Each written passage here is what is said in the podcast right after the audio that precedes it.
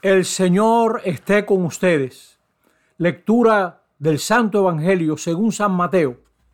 En aquel tiempo dijo Jesús a sus discípulos, cuando venga el Hijo del Hombre, pasará como en tiempo de Noé. Antes del diluvio, la gente comía y bebía y se casaba hasta el día que Noé entró en el arca.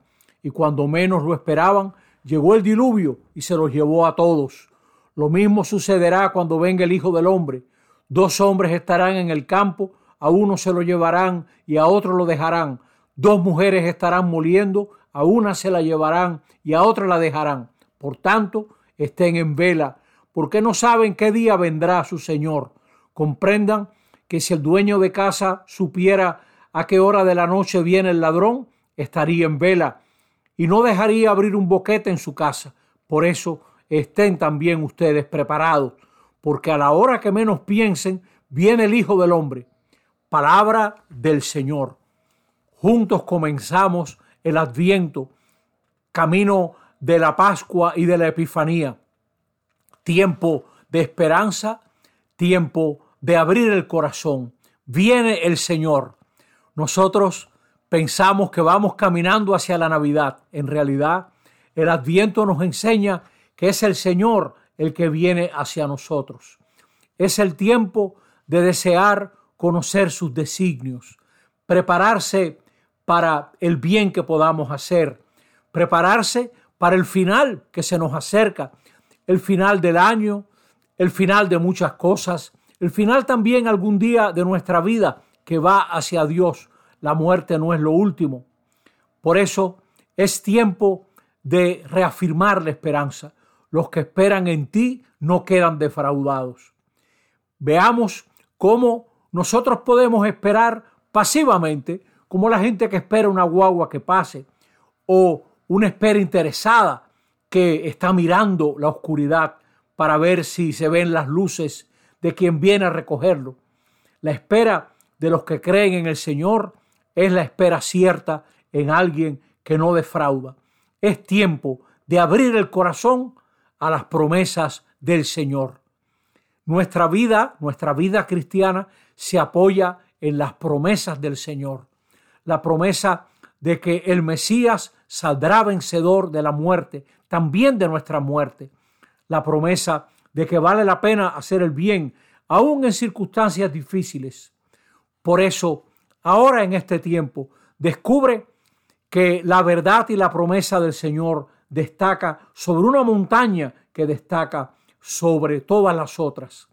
Es tiempo, como dice la Escritura, de caminar a la luz del Señor, porque Él nos instruirá en sus caminos.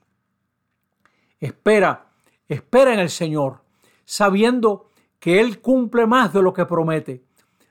El autor sagrado esperaba la palabra que viene desde la orgullosa Jerusalén. Y lo que sucede es la gracia que viene desde la pequeña Belén. Hay que empezar a instruir el corazón para esperar lo grande en lo pequeño, para subir al monte del Señor, para recoger ese deseo de paz que llevamos en el corazón.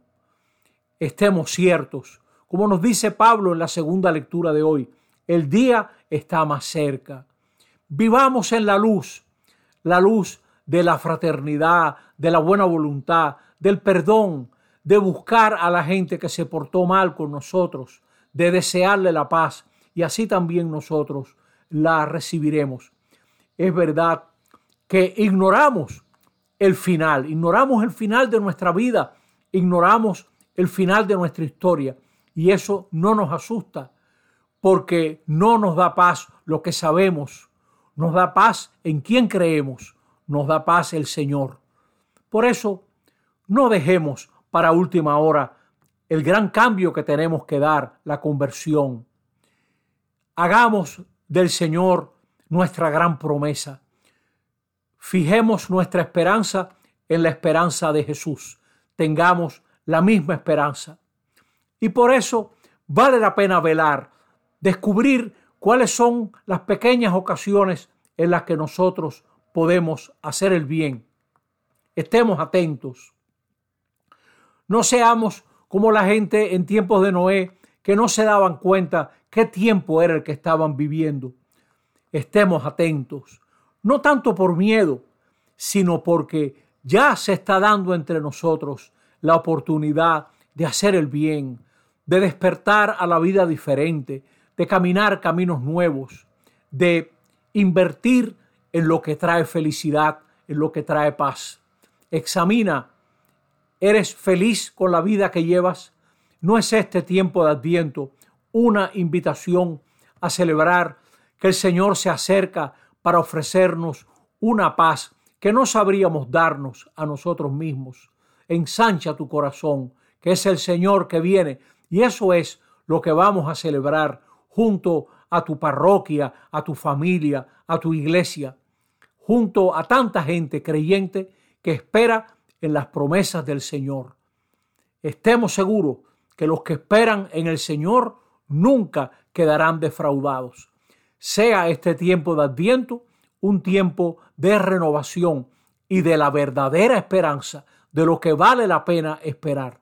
Hermanos y hermanas, estemos atentos, leamos la palabra, saquemos ese momentico en el día para abrir el corazón a Dios nuestro Señor y recibir todo lo que Él nos quiere dar. Feliz tiempo de adviento.